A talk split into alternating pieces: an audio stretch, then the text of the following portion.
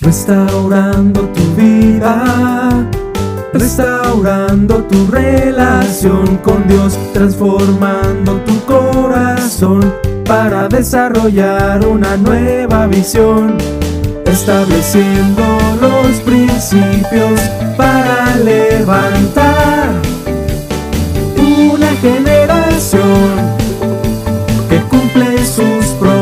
propósitos en Dios, generación restaurada.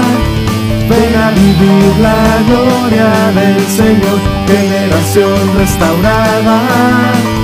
Ven a celebrar, generación restaurada.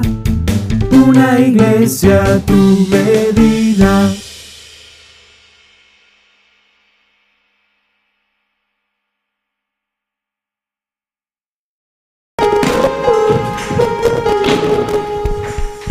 Vamos a darle un fuerte aplauso a nuestro Dios. Estamos muy felices justamente en el cierre del mes de febrero. Así que sean todos bienvenidos, tomen su lugar por favor. También saludamos a aquellos que están en la transmisión. Dios les bendiga, gracias por acompañarnos. Y yo estoy seguro que Dios tiene preparado algo especial para nosotros. Yo creo que Dios nos ama tanto a cada uno de nosotros que siempre tiene algo bueno para darnos. Dios es bueno, Dios es nuestro Padre bueno y celestial, así es que yo te animo a que te prepares para recibir un mensaje especial de nuestro Dios.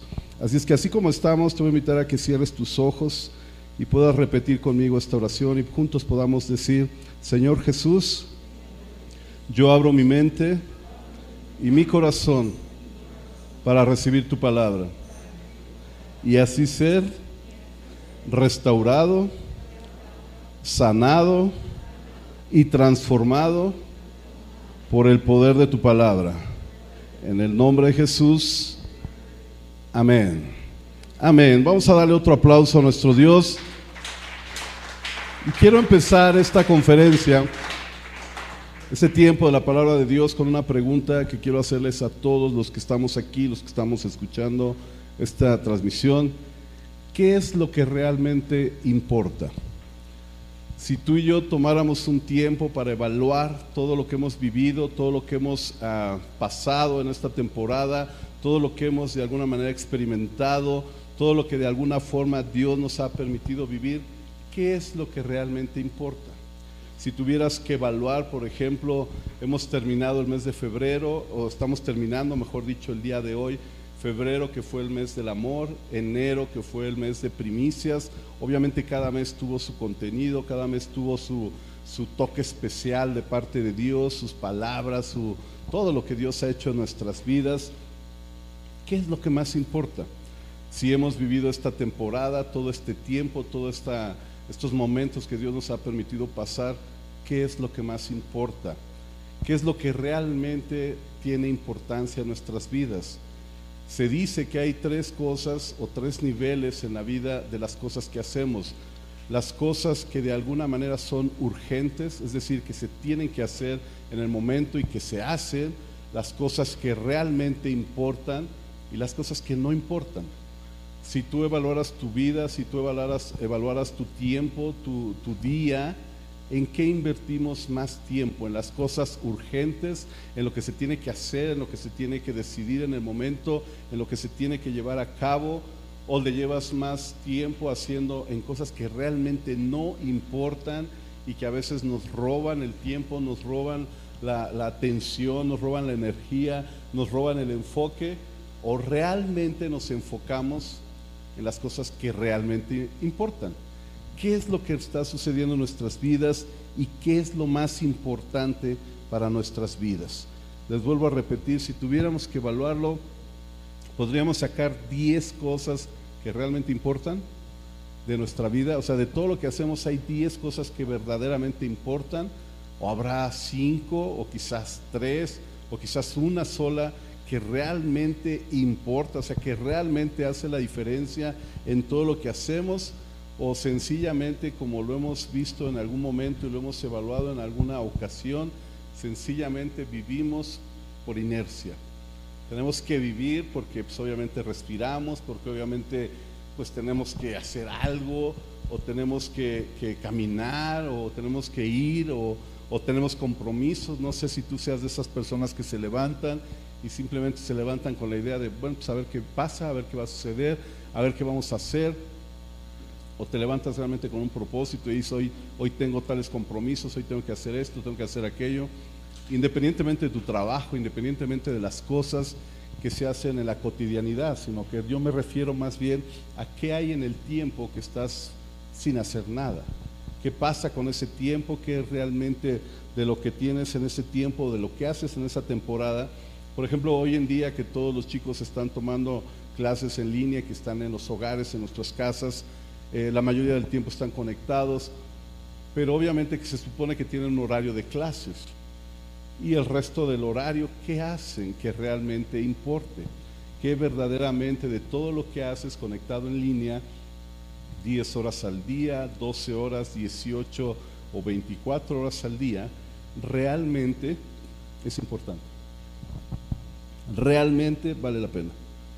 Y les digo esto porque acabamos de terminar el mes de primicias, que fue un mes excelente, fue un mes donde Dios nos, nos trajo una revelación increíble en cuestión de las finanzas, de, de nuestros primeros frutos, nuestros primeros tiempos, todo lo que era primero. Pasamos al mes del amor, obviamente fue algo increíble ver y conocer el amor incondicional del Padre, que fue lo que de alguna forma nos marcó, nos identificó en este mes para poderlo transmitir, ese amor a nuestros seres queridos, a nuestro cónyuge, a nuestros hijos, a nuestros amigos y si usted se dio cuenta también a nuestros enemigos. Es decir, Dios está haciendo cosas que verdaderamente importan en la vida de la iglesia. ¿Qué es lo que realmente importa para ti y para mí? Porque la Biblia sí lo dice y quiero que me acompañes a Filipenses capítulo 1, versículo 9. Vamos a leer Filipenses capítulo 1, verso 9 en adelante. Es una porción de la escritura que revela lo que realmente importa. Y dice el apóstol Pablo, hablando a la iglesia de Filipenses o de Filipos, y esta es mi oración, que su amor se exprese cada vez con más conocimiento y entendimiento para que distinga lo que es realmente importante de lo que no lo es. A ustedes, perdón, así ustedes estarán limpios y sin falta el día en que Cristo vuelva. Por el poder de Jesucristo, ustedes darán una cosecha abundante de actos justos para honra y alabanza de Dios. La escritura aquí nos dice, Pablo está hablando a los filipenses y dice, esto es lo que realmente oro, esto es lo que realmente me lleva tiempo todas las mañanas, oro para que ustedes realmente sepan, conozcan y actúen en el amor verdadero, porque esto es lo más importante. Pero cuando leemos todo este pasaje, si lo desmenuzamos un poquito más, usted se va a dar cuenta que el amor es la base de todo. Ya lo vimos en varias enseñanzas, más de ocho enseñanzas que tuvimos el mes pasado, entre semana, los fines de semana, los domingos, más todo lo que se ha estado mandando durante todo este tiempo, más las transmisiones, más, más todo lo que hacemos, hemos entendido esta parte y es bien importante.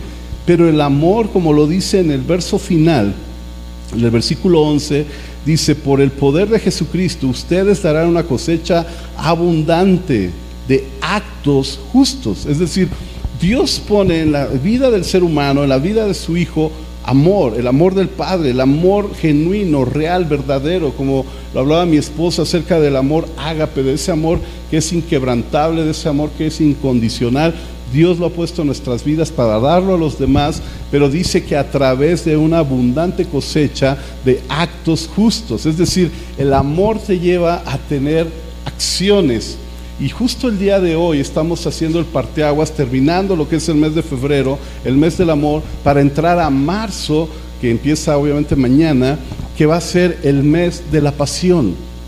Y usted y yo sabemos perfectamente que es un mes donde todo cambia, donde todo se, mueve, porque es un tiempo donde la humanidad entera recuerda el tiempo, el momento de la pasión de Cristo. Y es algo bien interesante, porque si usted y yo analizamos todos estos pasajes, nos vamos a dar cuenta que lo que Dios hizo apasionadamente y sufrir en la cruz del Calvario y pasar todo lo que hemos estado viendo durante muchos años y que hay hasta representaciones en algunas partes de la ciudad y que en muchas comunidades se hacen este tipo de representaciones, fue por una sola razón. Esa acción que tuvo Jesús solo fue una motivación la que tuvo él, solo tuvo un detonante, solo hubo una cosa que lo movió. Y esa cosa que realmente importaba en ese momento se llama amor. Entonces el amor nos lleva a tener acciones. Y esto es muy interesante. Mire, acompáñeme a Hebreos capítulo 2, versículo 9 en adelante. Hebreos 2, 9 al 15. Lo vamos a leer en la versión del jubileo, que es una versión muy, muy buena y que se la recomiendo. Y lo vamos a estar leyendo y dice así, pero vemos a aquel Jesús coronado de gloria y de honra, quien fue hecho un poco menor que los ángeles por pasión de muerte. Dios lo hizo por pasión, pero fue una pasión que lo llevó de tal entrega, de tal compromiso, de tal forma de, amar a la humanidad que lo llevó a la muerte. Entonces la escritura aquí revela que Dios lo hizo de tal forma, un poco menor que los ángeles, por pasión de muerte, para que por la gracia de Dios gustara de la muerte por todos, es decir, por ti y por mí, nuestro Señor Jesucristo absorbió esa muerte, porque convenía que aquel, por amor del cual son todas las cosas y por el cual son todas las cosas, habiendo de traer en su gloria a muchos hijos, perfeccionara por aflicciones al autor de la salud de ellos.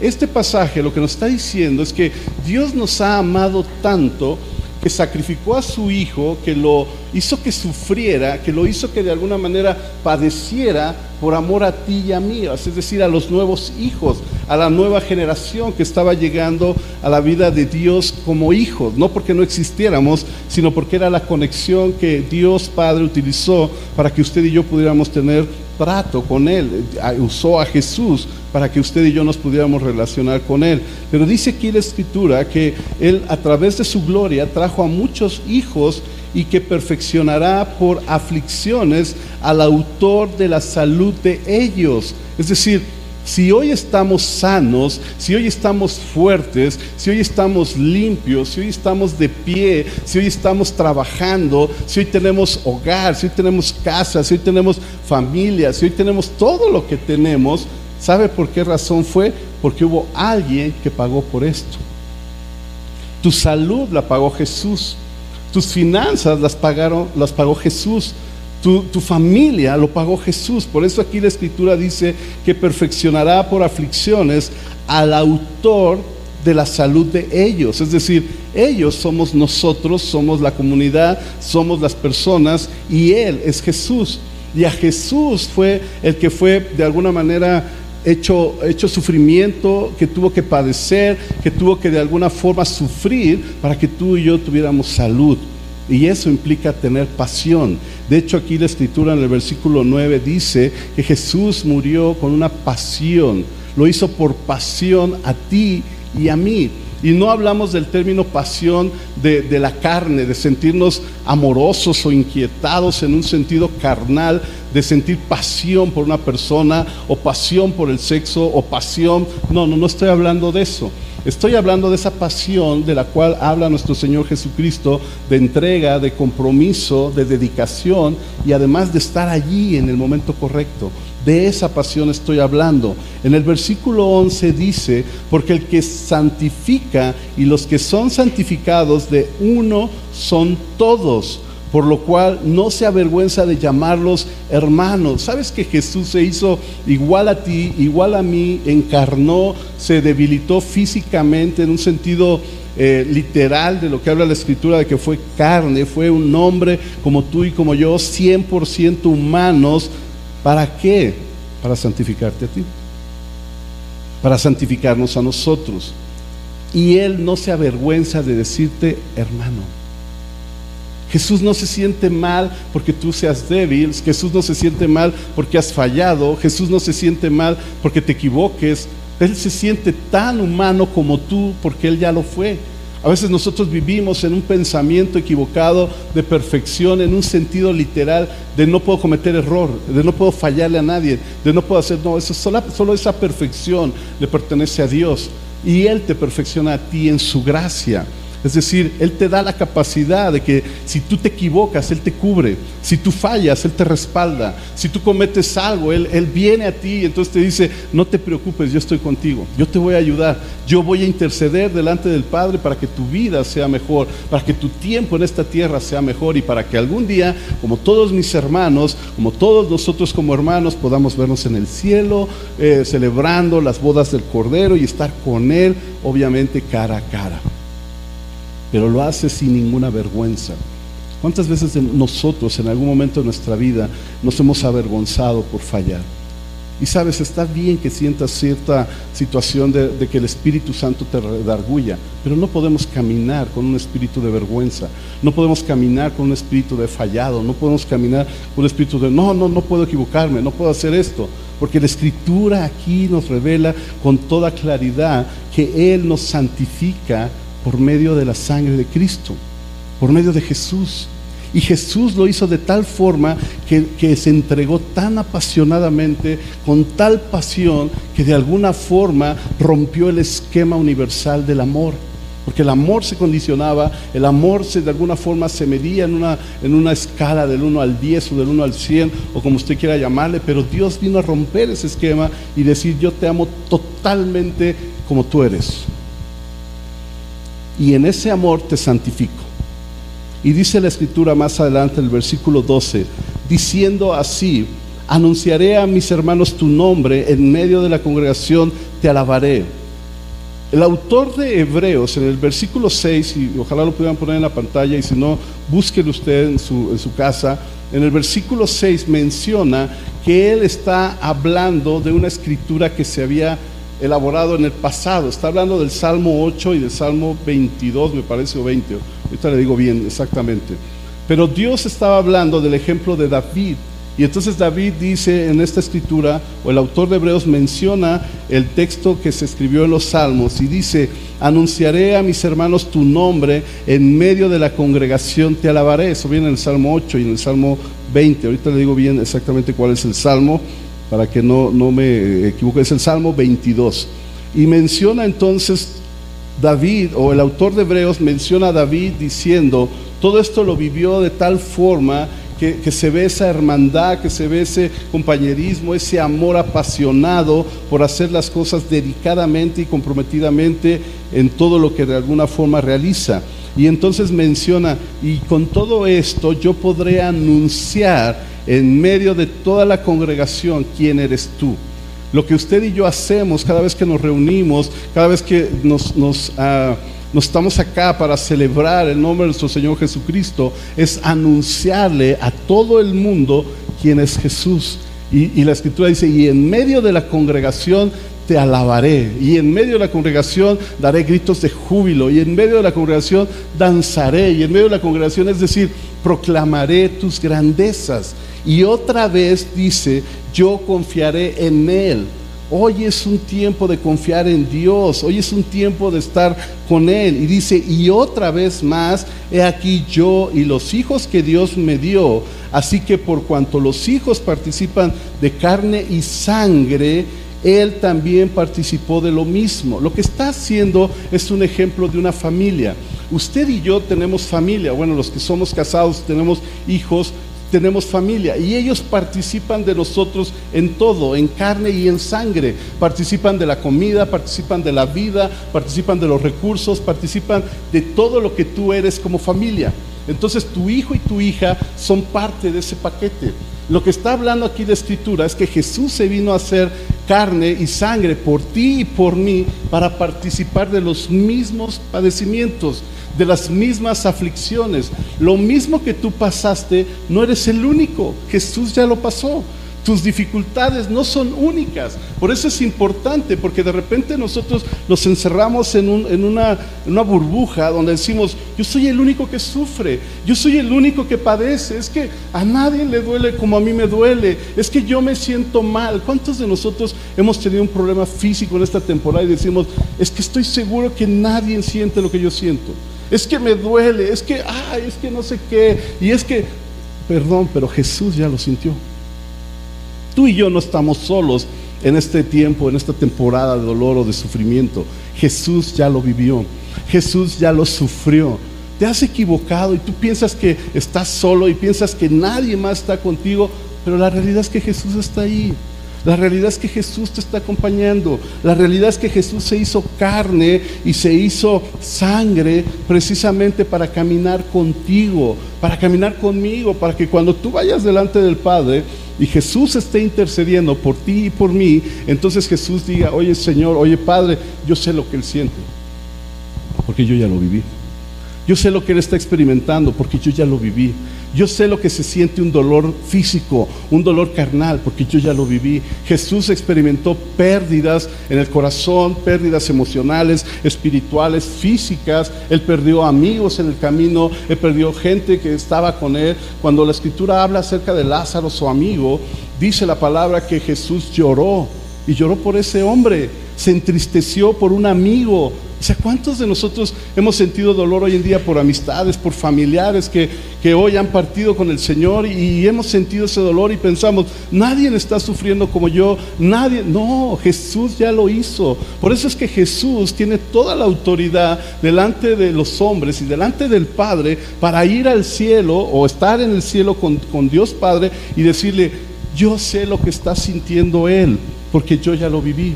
Yo sé lo que se siente perder un amigo, porque yo ya lo viví. Yo sé lo que se siente experimentar un dolor físico, porque a mí ya me mataron, a mí ya me crucificaron, a mí me clavaron una lanza en el costado. Yo sé de lo que se trata. Por eso la escritura revela en Hebreos que es el sumo sacerdote. Es aquel hombre superior a cualquier hombre que entonces nos enseña lo que realmente importa. Lo que realmente es importante para esta temporada. Usted y yo tenemos que empezar a caminar con una idea y con una visión y con un proyecto de vida de decir, estas cosas son las cosas importantes para mi vida. Yo sé que hay cosas urgentes, yo sé que hay cosas que debo hacer, pero esto es lo realmente importante. Y lo que no importa, no le voy a dedicar tiempo. Porque te aseguro que tú y yo le dedicamos más tiempo a lo que no importa que aún a lo urgente. Ya no se diga lo importante al urgente, o sea, la cotidianidad. Y nos dejamos llevar más por lo que realmente no importa. A veces cometemos errores tan grandes de poner las cosas en sobrepeso, de evaluar cosas con personas, o evaluar gente que no es tu carne, o gente que sí es tu carne. Y la Biblia nos dice, hay cosas que realmente son importantes. Y en este mes, el mes de la pasión, tenemos que entenderlo con toda claridad. Versículo 14, ya lo empecé a leer, pero dice, así que por cuanto los hijos participan de carne y sangre, Él también participó de lo mismo, es a Jesús. Pero lo hizo por esta razón, para destruir por la muerte al que tenía el imperio de la muerte. Esto es el diablo. ¿Cuántas veces hemos escuchado X comentarios, X cosas del sistema del mundo que nos han vuelto cautivos, que nos han aprisionado, que nos mantienen en una cárcel así de un cuadrito donde te limitas, donde solo esto, solo aquello, solo esto, y algunas veces no nos damos cuenta que es realmente el diablo el que nos está aprisionando. No nos damos cuenta que estamos viviendo en una cautividad enfocada o dirigida por, por todos los medios de comunicación, por el sistema del mundo, y Dios ya lo venció. Y la escritura dice que Él, a través de la muerte, destruyó o venció al imperio de la muerte.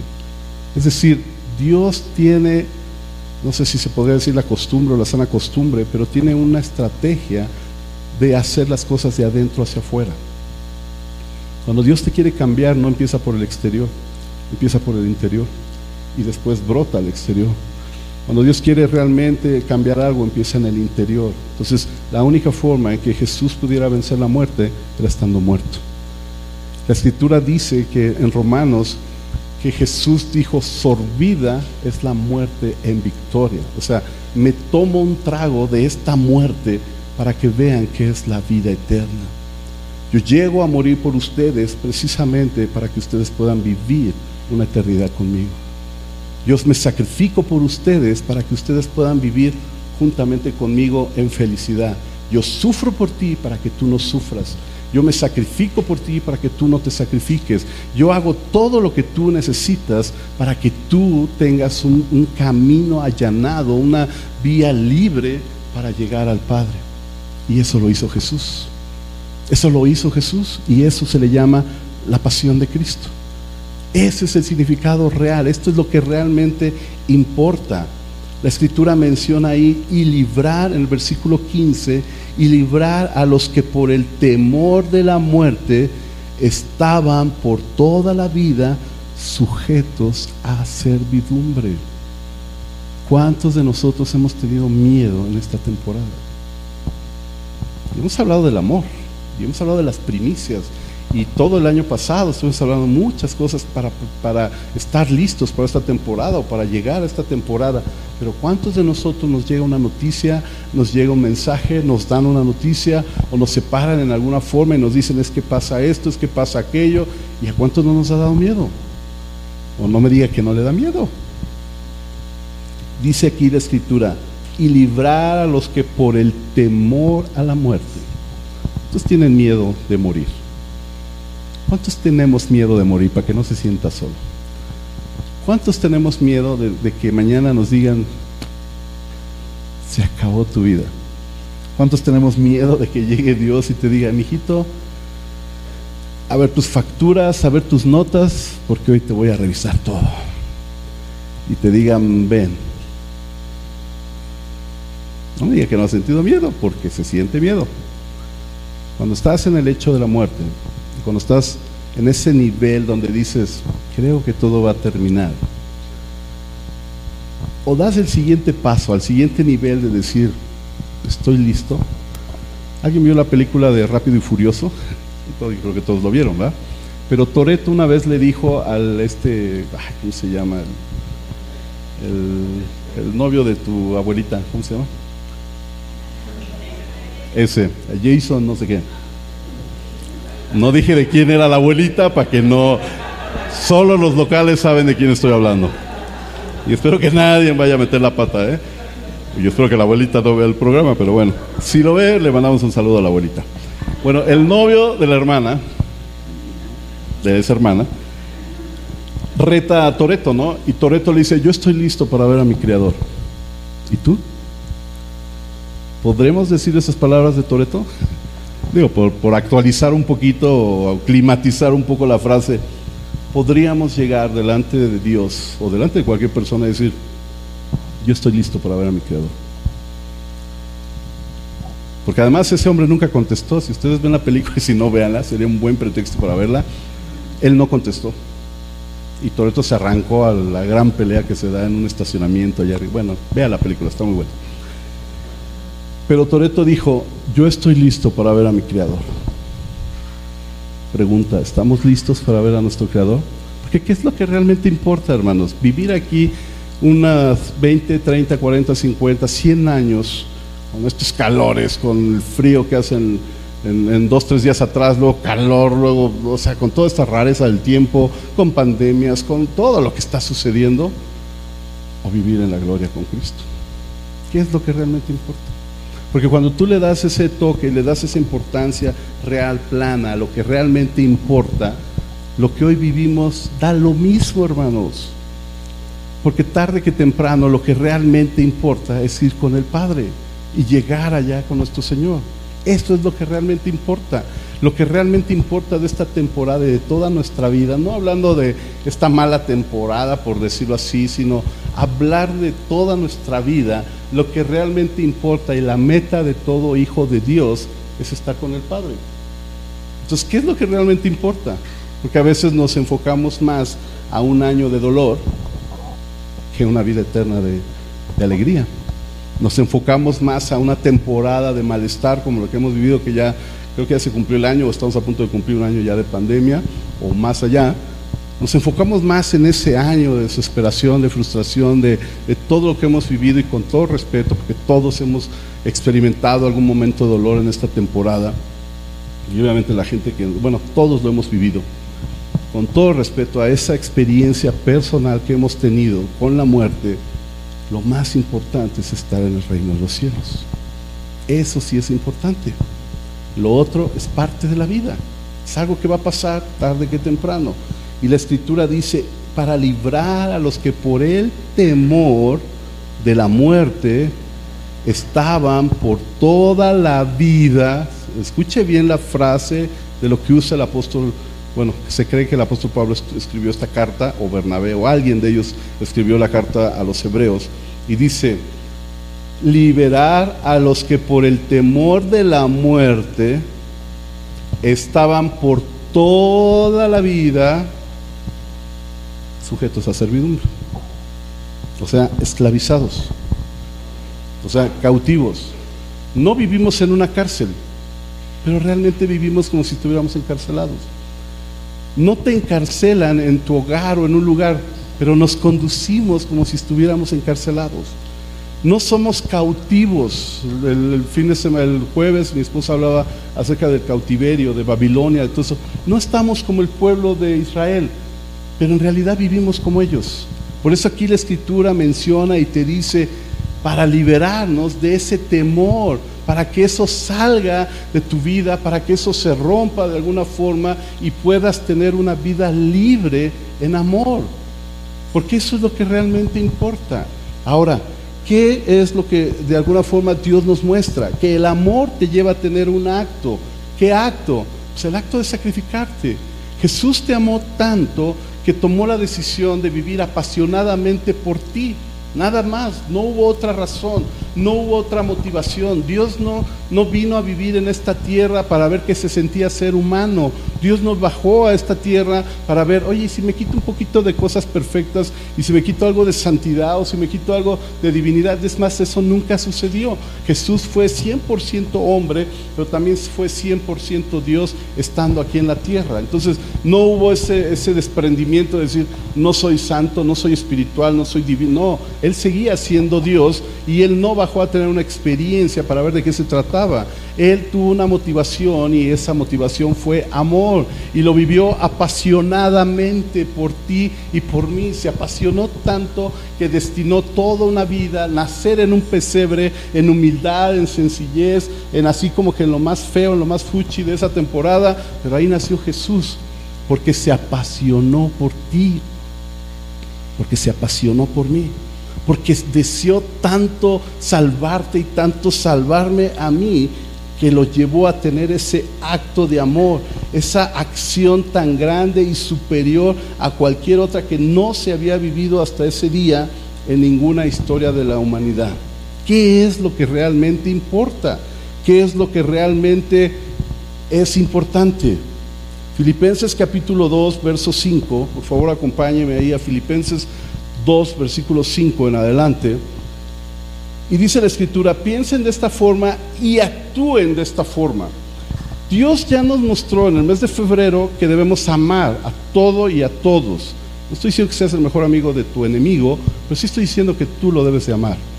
De darle ese, esa, ese toque, esa identidad de decir, es mi enemigo, pero aún así le amo en el Señor. Pero la escritura nos lleva ahora de que ese amor te tiene que llevar a tener una acción. No nada más es decir, ya me llené de amor todo el mes de febrero, florecitas y, y todo, y pastelitos y regalitos, y ya, no, sino que ahora viene la parte de la acción. Y Dios no se equivoca ni siquiera en los meses, hermanos, porque a lo mejor dirían, ah, pues qué bueno se enganchó eso. No, no, no, o sea, realmente Dios ya sabía desde antes de la fundación del mundo que febrero iba a ser el mes del amor que la Biblia así lo dice, que Él sabe todas las cosas. Yo estoy diciendo que la Biblia diga que el mes de febrero era el mes del amor, pero Dios sí sabía que eso iba a suceder. Y él sabía perfectamente que Semana Santa, Semana Mayor o la Semana de la Pasión venía después del mes del amor. ¿Y sabes por qué permitió que fuera así? Porque tenemos que entender que el amor nos lleva a tener una acción. Y la escritura aquí dice, piensen y actúen. Y este es el punto central de la enseñanza. Actúen como Jesucristo. Esa es la misma manera de pensar que les estoy pidiendo que tengan. Él era como Dios en todo sentido, pero no se aprovechó de ser igual a Dios. Al contrario, chéquese bien, el que se quitó ese honor aceptó hacerse un siervo y nacer como un ser humano al vivir como hombre. Se humilló a sí mismo y fue obediente hasta el extremo de morir en la cruz del Calvario. Eso es pasión. Y estamos entrando al mes de la pasión. Y te tienes que apasionar. Porque si no, entonces nos vamos a quedar inconclusos. Si el amor que Dios nos ha mostrado, si el amor que Dios nos ha enseñado a través de todo el mes de febrero, todas las enseñanzas, todos los devocionales, todas las participaciones que hemos tenido, todos los videos, las transmisiones, que todo ha estado enfocado al amor. Pero si no nos lleva a una acción, se cumpliría la palabra que viene en 1 Corintios 13, el apóstol Pablo. Solo seríamos como un metal que que resuena. Mucho ruido, pero pocas nueces. Mucho ruido, pero nada de acción. Y eso no es correcto. La escritura aquí nos dice, actúen, pero actúen como Jesús lo hizo. ¿Cuántas veces nos hemos bajado de nuestro nivel, hermanos? ¿Cuántas veces nos hemos desprendido de nuestros títulos de nobleza, por decir algo, ¿no? O quizás un título de universidad, o no sé, tu, tu, tu título que tengas. A lo mejor simplemente de ser papá de familia. Y decir, aquí soy el papá y aquí se hace lo que yo digo. ¿Cuántas veces te has quitado ese nombre o nombramiento para bajarte al nivel de tu familia y entender lo que realmente están pasando? Un día yo tuve esa oración y me fue de la patada. Estaba llorando porque estaba pasando algo que yo no entendía. Le dije, Señor, ¿cómo? O sea, ¿cómo? Hazme entenderlo. ¿Cómo, ¿Cómo es que está pasando? Y Dios me pasó por lo mismo que estaba pasando a esta persona en mi familia y créeme que fue lo peor que pude haberle pedido a Dios. Pero aprendí, porque me di cuenta que realmente los problemas y las dificultades de las personas que realmente importan son muy importantes para todos y son muy graves para la vida de esa persona. Y usted y yo debemos entenderlo de tal forma que cada uno de nosotros tenemos que aprender a vivir y hacer lo que realmente importa. Un gran pianista y compositor, Beethoven, dijo, te puedes equivocar en una nota. Y la verdad se va a escuchar feo. Pero que toques sin pasión, eso no es tolerable. Lo dijo Beethoven, uno de los grandes músicos y compositores contemporáneos, o bueno, de nuestra generación. Lo dijo ese gran músico, te puedes equivocar en una nota, pero que toques sin pasión, eso no es permisible. Dicho de otra forma, puedes fallar en algún área de tu vida, pero vivir sin pasión, eso no se puede hacer. Podemos equivocarnos, ok, está bien, fallamos, nos equivocamos, pero que vivas sin pasión tu vida, que tu vida no tenga sentido, que tu vida no tenga una razón por la cual existir, entonces no tiene sentido vivir. Estamos desperdiciando aire, estamos consumiendo aire a lo tonto si solo vivimos por vivir. Si no hay una pasión que te mueva, si no hay algo que te lleve a tener una vida apasionada por Jesús, apasionada por lo que realmente es importante, entonces no vale la pena vivir. Si un músico lo enfocó a algo físico, algo que mueve emociones, que es un lenguaje que lo único que te hace sentir es o bien o mal en tus emociones. La música es lo que hace, un lenguaje que te puede mover tus emociones, sentirte alegre, danzar, brincar o sentirte contrictado o de alguna manera eh, eh, triste y, y, te hace una, una forma de sentimiento. Lo dice que no puedes tocar sin pasión, ¿cuánto más sería vivir sin pasión? Vivir sin ningún sentido. Dicho de otra forma, hermanos, podemos equivocarnos, pero no podemos tener una vida sin entrega. Puedes fallar, está bien, pero no puedes tener una vida sin compromiso. Podemos errar en algún área, está bien, pero no puedes tener una vida sin dedicación. Podemos de alguna forma, no sé, er-, errar en algún área, pero que tú no seas responsable, entonces no está bien. Es decir, la pasión te lleva a tener entrega, te lleva a tener compromiso, te lleva a tener dedicación y responsabilidad en hacer algo. Y con esto estamos terminando la idea central de lo que es la pasión. La pasión te lleva a entrega, a compromiso, a dedicación y responsabilidad. Esta es mi oración. Por eso el apóstol Pablo decía, esta es mi oración cuando hablaba a los filipenses. Este es mi asunto, que ustedes puedan distinguir lo que realmente importa, lo que realmente vale la pena. Esta es mi oración. Esto es lo realmente importante que distingas lo que realmente importa de lo que no importa. Es decir, ¿tienes la suficiente pasión para entregarte por algo? ¿Por qué serías capaz de entregarte a algo? ¿Tienes el suficiente compromiso para dedicarte en alguna área de tu vida? ¿Tienes la suficiente responsabilidad para hacerlo? ¿Dedicación? Porque si no, amigos y hermanos que nos ven y nos acompañan, no vale la pena vivir.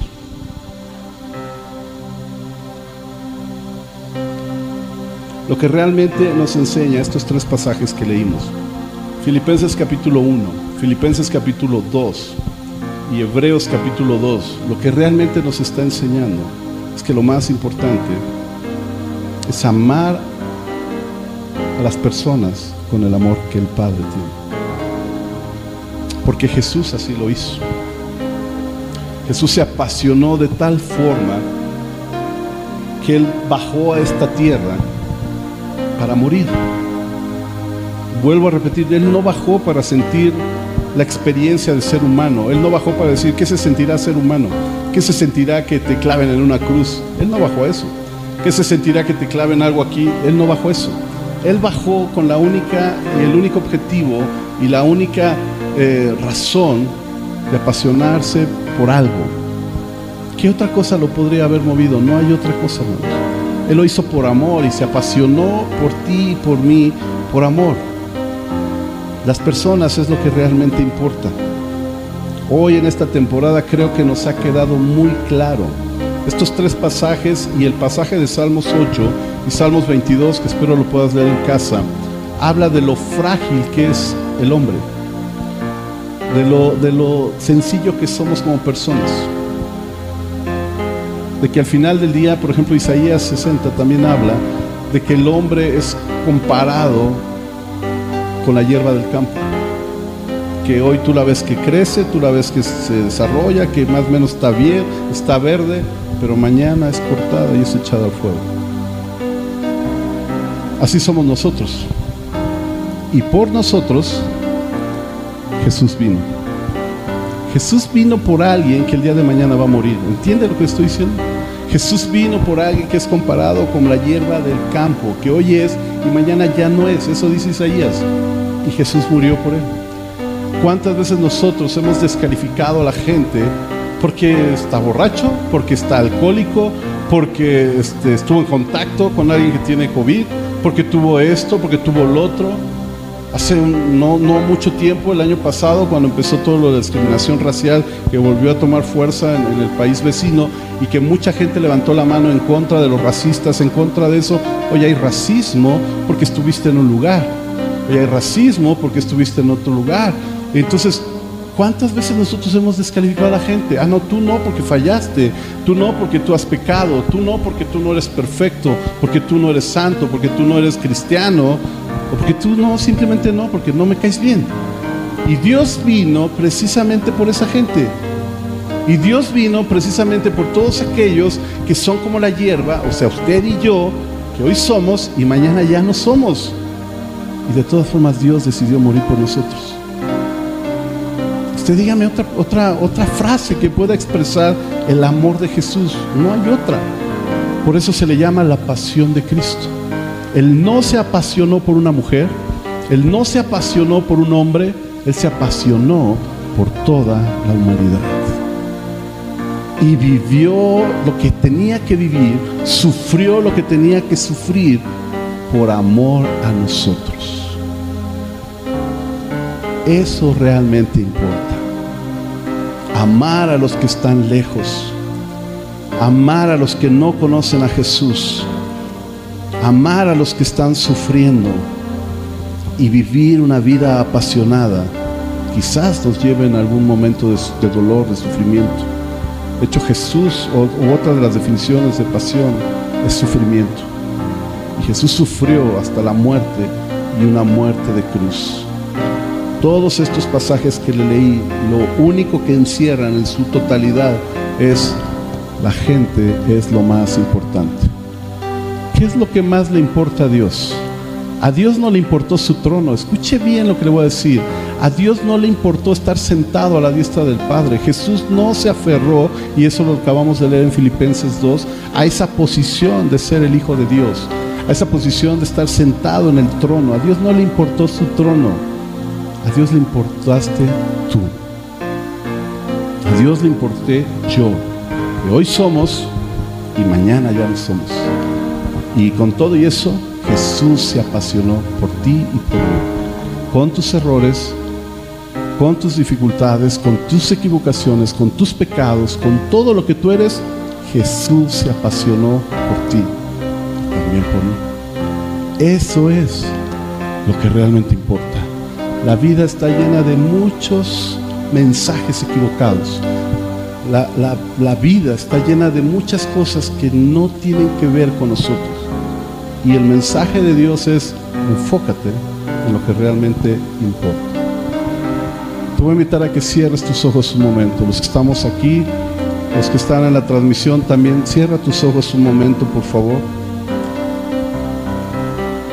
Quiero pedirte que podamos evaluar lo que realmente importa en esta temporada.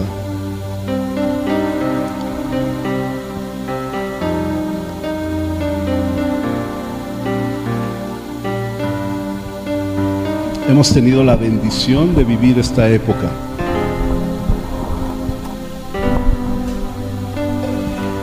O al menos eso creo yo, porque la Biblia dice que todas las cosas nos ayudan a bien.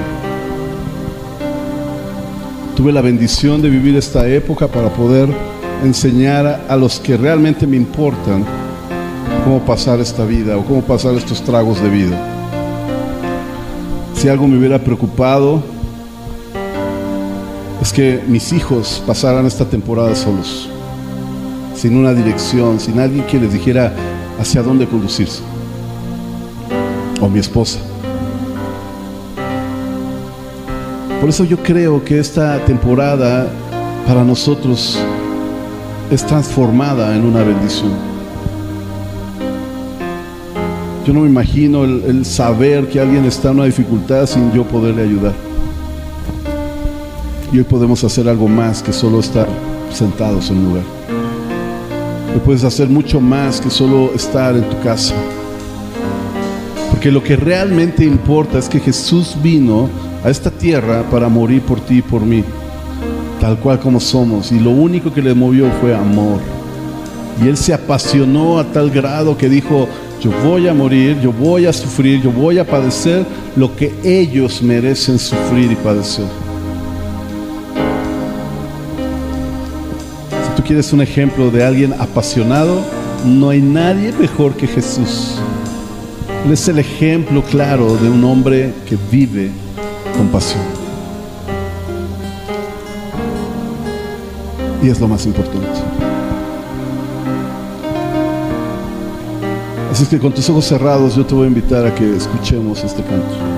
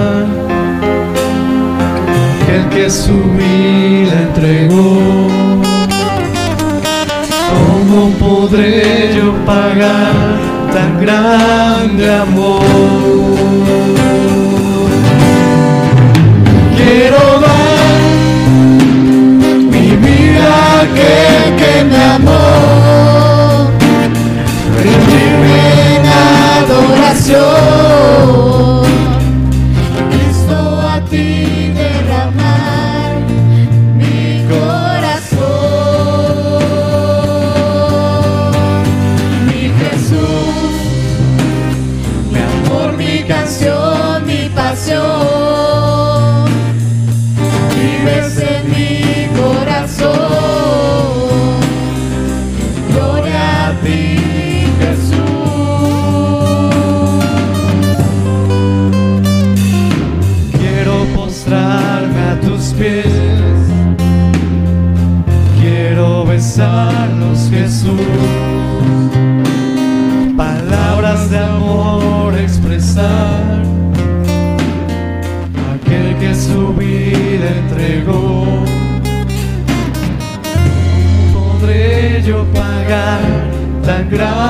grande amor?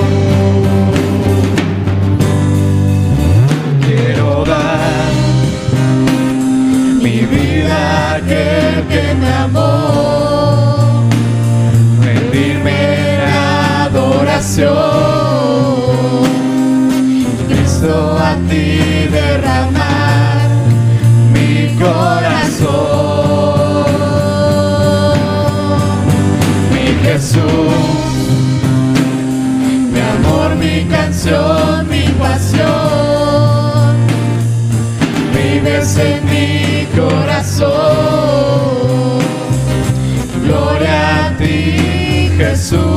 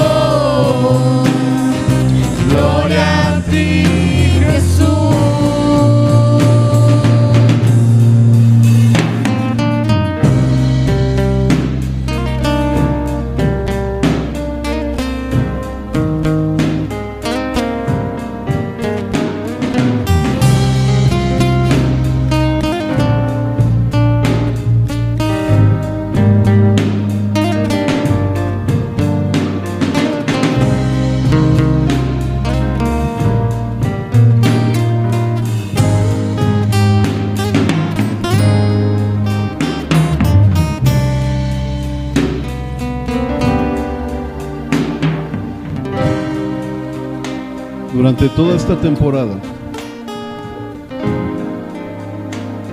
yo creo que la definición más acertada de pasión que podemos tener para todos nosotros es cuando hemos encontrado algo lo suficientemente importante para morir por ello. Un hombre o una mujer que realmente están apasionados son aquellos que han encontrado algo lo suficientemente importante para morir por esa causa. Así que yo quiero animarte a que en este tiempo te enfoques en lo que realmente importa. que vivas apasionado hasta el último momento de tu vida. No te puedes dar por vencido, no puedes tener una actitud de derrota, no puedes caminar con la cabeza agachada, no puedes andar con vergüenza. Si tú realmente eres un hombre o una mujer apasionados, si no hemos sido nosotros curados y hemos sido nosotros sanados. Jesús nunca tuvo miedo de enfrentar esas cosas. Sabes, tú y yo tampoco podemos tener miedo. Que tenemos que aprender a vivir con una vida apasionada por Jesús. Y es un tiempo en que tú tienes que tomar una decisión. Te vuelves un apasionado por lo que realmente importa o sigue siendo parte del promedio. La gente que vive solo por vivir. La decisión está en nosotros. La decisión está en ti.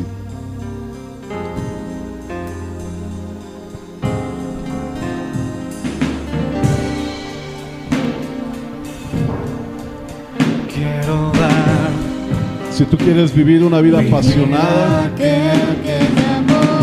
yo te animo a que hagas algo.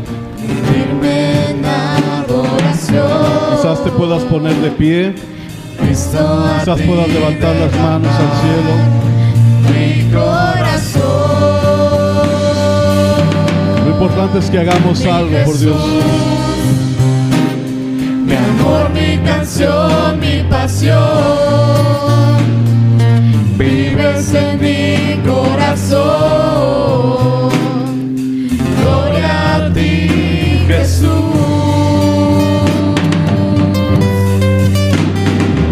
Quiero postrarme a tus pies. Quiero besarlos, Jesús. Palabras de amor expresar. Aquel que su vida entregó. ¿Cómo podré yo pagar tan grande amor? Quiero dar. Quiero dar mi vida que me amó, rendirme en adoración, Cristo a ti derramar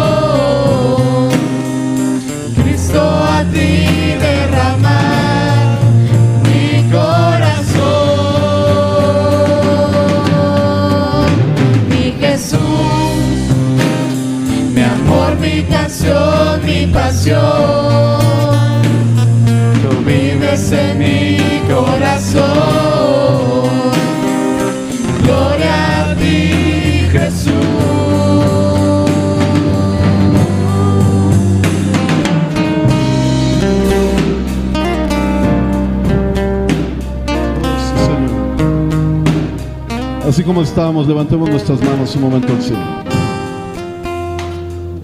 Tú estás viendo este video, levanta tus manos. Quiero hacer una oración especial un momentito. Padre, venimos a ti en el nombre de Jesús. Reconocemos tu grandeza y reconocemos que tú eres Dios y que nosotros somos tus hijos, tus siervos, Señor. Se rompa en el nombre de Jesús. Que a partir de este momento todos podamos ver la necesidad de los demás. Que dejemos de pensar únicamente en nosotros mismos, de estar viendo nuestra propia seguridad, nuestro propio bienestar, para ver la necesidad que nos rodea en nuestros hogares, en nuestra familia, en nuestra iglesia, en nuestra comunidad, en nuestra empresa, en nuestro negocio, donde quiera que vayamos. Dejemos de pensar únicamente en nosotros para pensar en los demás, así como lo hiciste tú, Jesús. Dejaste tu trono de gloria, dejaste tu posición, dejaste todo lo que estaba allá y que era seguro para ti, para venir y entregarte por nosotros. Ayúdanos a tener una vida apasionada en servir a los demás. Ayúdanos a tener una vida apasionada lo suficientemente para que podamos darnos cuenta de lo que realmente es importante. Que tengamos algo, alguna razón por la cual morir.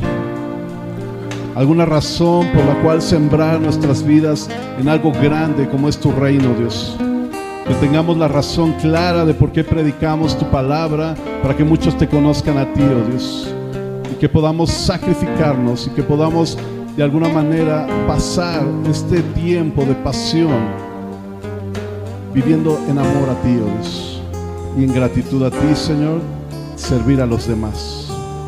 En el nombre de Jesús, Señor. Llévate todo orgullo, llévate todo pensamiento hacia nuestro interior para que podamos pensar en el exterior y pensar en los demás. En el nombre de Cristo Jesús.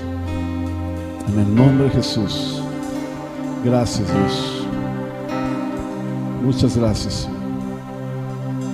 Y ahora queridos hermanos, que el Señor te bendiga y te guarde. El Señor haga resplandecer su rostro sobre de ti. El Señor tenga misericordia de ti y ponga paz en tu corazón esta semana que estamos iniciando y este mes que estamos iniciando sea un mes apasionado por Cristo y apasionado por la gente. En el nombre de Jesús. Damos gracias, su Padre. Amén y amén. Amén. ¿Qué le parece?